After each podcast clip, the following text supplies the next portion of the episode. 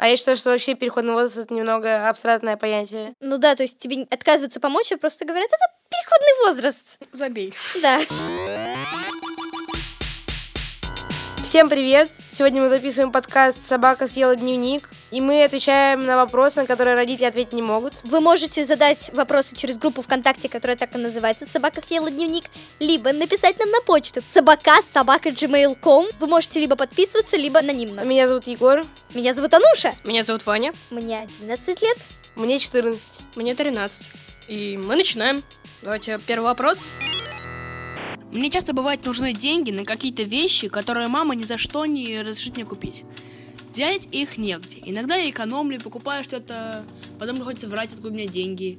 Я еще не могу зарабатывать, э, хотя пытался устроиться на еду или даже продать что-то на Авито, но обычно мама не разрешает этого делать. Говорят, что нельзя вести этим продолжение стать курьером или что-то такое, но где мне взять деньги? То есть заработать их почти невозможно, и как сделать так, чтобы не были? Такая проблема сидит очень глубоко, потому что мне очень часто нужны деньги, и э, моя мама часто говорит, что уже тот возраст, когда надо зарабатывать самому, даже если эта вещь мне серьезно нужна. И дело в том, что мы сейчас с другом, ему тоже 14, ищем работу, и, в принципе, если искать такие вот прям совсем лайтовые вещи, как подрабатывать рассортировщиком в магазине, даже, может быть, на каникулах, это может э, привести к достаточно хорошему заработку. Не постоянному, правда, но тоже неплохо. Ну тут это очень спорный вопрос, потому что зарабатывать в нашей стране можно с 14 лет, а когда тебе не 14 лет? Есть много способов. Э, Я, например, пытался делать свои наклейки и продавать их где-то. Довольно хорошо расходились. Купил самоклеящиеся бумаги вместе с мамой, разрисовал что-то в э, программе специальной, распечатал на самоклеящуюся бумагу и порезал. Получилось там около тысячи штук, по-моему. Что-то я, да, э, не рассчитал, потому что думал сделать их намного меньше. И продавал их, хорошо расходились, типа, людям нравились, они как бы с уклоном на юмор были, поэтому нравились. Но так как это была благотворительная вещь, деньги ушли не мне, а, так сказать, в общак школы ушли. Понятно. Я продала наклейки по 5 штук по, Стикерпак, да? ну, типа, да, того. По 200 рублей, что ли, я продавал. Около 200 наклеек, по-моему, я продал. Но это неплохо. Неплохо. Я э, недавно заходила на сайт, э, мне просто папа советовал. э, в интернете там люди пишут цену и говорят, ты должен, например, переписать три страницы с, ну, на листочек сфотографировать или в Word. И я немного прифигела, потому что там за огромный просто объем надо было там 500 или 100 рублей, поэтому я отказался. Но кому как. Ну, я долгое время занималась тем, что я собирала свои старые вещи и продавала их на так называемой барахолке. Это были не мои вещи, а вещи моих родителей. Они так и не узнали, кстати, об этом. Э, И, знаете, расходилась. Ну, это, да, интересная история, когда продаешь вещи не с разрешения родителей. Они тебе дарят что-то, что тебе не надо, а потом ты это продаешь, и они об этом узнают. Ну, типа, можно попробовать свои личные вещи, которые ты, например, за свои деньги купил, которые тебе родители выделили, и они тебе уже не нужны, можно их продать. Ну, Ну либо да, можно круто. обговорить с родителями. Ты что, когда папа понял, что э, ты продал вещь, которую он тебе подарил, вообще ничего после этого дарить не стал? Существует, вот мы вам перечислили кучу способов заработать. И следующий вопрос. Однажды от одного человека я услышала, что не существует врагов. Существуют только плохие и хорошие люди. Я в этом в корне не согласна, потому что бывают враги, которые для тебя, только лично субъективно, а, могут раздражать, бесить, просто быть тебе неприятными. А, И вот получается, что у меня есть много таких одноклассников, которые считают все милыми, хорошими, потому что они отличники, они очень дружелюбные. Но именно конкретно само их существование, или я не знаю, как это еще описать, меня раздражает. И, видимо, это называется субъективной неприязнью и врагом. А, И как вы считаете, есть ли такое понятие, как субъективный враг, или это только придирки и абсолютно необоснованное мнение? Ну, вообще-то, мне кажется, враги существуют. Субъективно тебе они неприятные, потому что я сначала, когда только пошла, ну, вот 3 сентября в школу, была девочка, которая, которую все обожали. А мне, мне было просто неприятно с ней находиться. Но подожди, ну так это же не враг, это просто тебе неприятности А потом, когда она начала меня, меня травить, и из-за нее я перешла в другой класс, все продолжили ее любить. А, а у нее была подруга, которая вроде бы мне ничего не делала, но находясь рядом с ней, мне прямо становилось отвратительно. И когда я говорила кому-то о своей неприязни, все начинали типа, ты серьезно? Да она же классная. Ох, не знаю, мне кажется, что врагов таких прям нет. Есть только люди, которые тебе неприятны, которые тебя бесят. Ну да, с этим тоже можно согласиться, но все-таки я не знаю. Я считаю, что людей нельзя делить на хороших и плохих. И меня сейчас просто вот уйма человек бесит, просто вот каждый второй. Но я бы не сказала, что они прям такие враги, потому что скорее эм, враги это вот люди, например, э, на поле боя или э, соперник, но враг это э, достаточно жесткое определение, а, а вот бесящие люди, это постоянно происходит. Часто люди, которые тебя бесят и раздражают, они как бы даже тебе ничего плохого не сделали. Да, может быть, э, тебя просто раздражает, как он выглядит. Хотя, вот, например, э, у меня есть пример.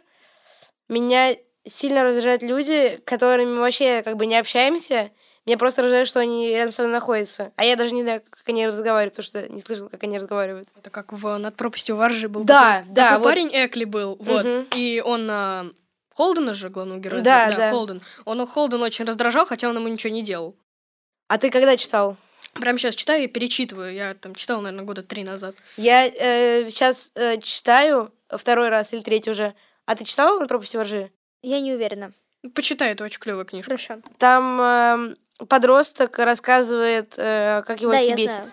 Но я просто, знаешь, э, все говорят, что это переходный возраст, а мне кажется, в любом возрасте тебя все бесит. Это зависит от атмосферы, в которой ты находишься. Нет, по-моему, переходный сло... ну, фразы переходный... переходный возраст ничего нельзя. Да, конечно. Объяснить. Ну, типа, блин, в переходном возрасте это не у всех бывает такое, что тебя все бесит.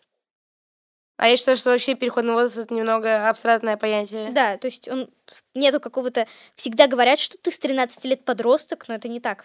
Нету такого понятия, с какого возраста ты подросток. Иногда у меня, у меня ощущение появляется, что если дети от 11 до 17 бесит родителей, то они просто им говорят, что и в таких ситуациях они просто говорят, да у тебя просто переходный возраст, а Да, это э, избавление от всех проблем, можно сказать. Ну да, то есть тебе отказываются помочь, а просто говорят, это переходный возраст. Забей. Да. А враги, они чаще всего твоего возраста. То есть э, ты не можешь испытывать неприязнь к человеку, который старше тебя, например. А вот младше, э, есть такие примеры, но чаще всего... Например, брат и сестра. Но у меня нет братьев и сестер, поэтому я не могу так сказать, но... Тебе повезло. Э, спасибо. Я считаю, что это субъективное мнение, то, что э, враги — это люди, которые э, прям травят тебя очень сильно, э, издеваются с тобой каждый день, э, может быть... Ну и ты над ними можешь издеваться. Да, может быть, но э, это как раз э, переход от людей, которые тебя бесят, к врагам. А люди, которые тебя бесят, они постоянно встречаются, даже с ними бороться нельзя. Да, то есть люди, которые тебя бесят, это люди, которые которые вроде бы тебе как бы ничего такого кардинально плохого не сделали, а враги это, с которыми у вас взаимная неприязнь. Не знаю, лично мне кажется, что враг это что-то более высшее, чем просто тот, кто это тебя высшее, травит. Ну, это да. высшая степень. Да, ну, давайте, наверное, следующий вопрос. Да. В моем классе очень много травли, и я очень хочу это остановить. Когда это случилось в очередной раз, я попросила своего учителя помощи, а она сказала, Ди, это же что ты так волнуешься? Это же просто мужские разборки. Не волнуйся и ничего не сделала. Почему мне не помогли? Мне кажется, здесь вариант всегда только один. Это идти и разговаривать со взрослыми, потому что на таких э, людей, которые тебя травят или другого травят, очень сложно повлиять. Потому что если они хотят, это они будут это делать, и, наверное, только взрослые с этим могут как-то разобраться. Я не согласна с тобой, потому что есть такая ситуация, что вот тебя начинают травить, и ты идешь к маме и говоришь ей, мама, меня травят! И мама начинает развивать этот конфликт, то есть звонить э, например, маме того твоего обидчика и говорит что-то вроде «Ваш ребенок травит мою там дочь». Да, согласен. А его мама скажет своему сыну, что... Ты плохой. Вот, ма... Нет, она скажет, вот мама такого-то э, наговорила на тебя очень много гадостей. Это правда? И даже если он, он скажет... Махнется. Да если он скажет нет, то все равно он будет знать, что ты сказал. И будет тебя травить вдвое больше. Да, и, но тут главное, что если ты имеешь какой-то... Э, если ты имеешь какое-то мнение в классе и с ним считаются, то можно как-нибудь попробовать прекратить травлю, но это очень сложно. И тут скорее э, с родителем, э, с родителями вряд ли получится нормально поговорить. Ну, либо, конечно, просто можно сказать маме, типа, мама, ты, давай ты мне поможешь это решить, но не звонком другой маме. Она все равно позвонит. Она скажет, я не звонила, а сама трубку Сама держит. сама же набирает. Э, Ну, тогда можно попробовать. Есть всегда вариант игнорировать и не обращать внимания. Но он не работает. Наоборот, работает. Не всегда. Ну, по крайней мере, на моем личном опыте это сработало. Смотря насколько терпимый обидчик. Если он может прям очень долго давить, это... Тут тебе уже будет сложно сдержаться.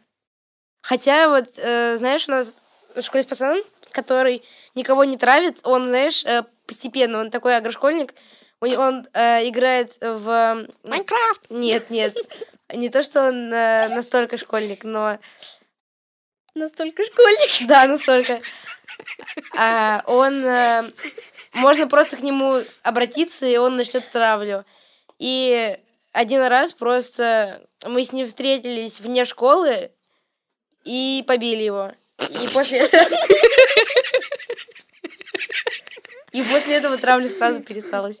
Пересталась. Советы для подростков. Побейте своего обидчика. Да, перестала Так, мы пришли к выводу. Вас могут исключить из школы, но все равно вы его победите. И вам будет хорошо на душе. Слушай, ну тут э, даже по-другому. Если он скажет это маме, то есть если она узнает, то она позвонит вашим родителям, они скажут вам, вы еще больше его начнете травить. Это типа за- замкнутый круг.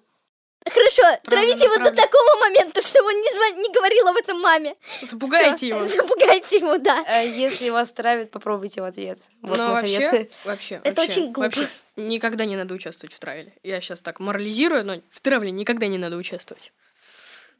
Даже если ты несешь за это ответственность. Как бы Да. если ты, это не уголовная ответственность, Все равно случае. не надо. Все равно не надо. Вот э, пример травли, правда, это травля от учителя. У нас э, все учителя хорошие, кроме исторички. Вот просто Елена Ивановна, привет вам.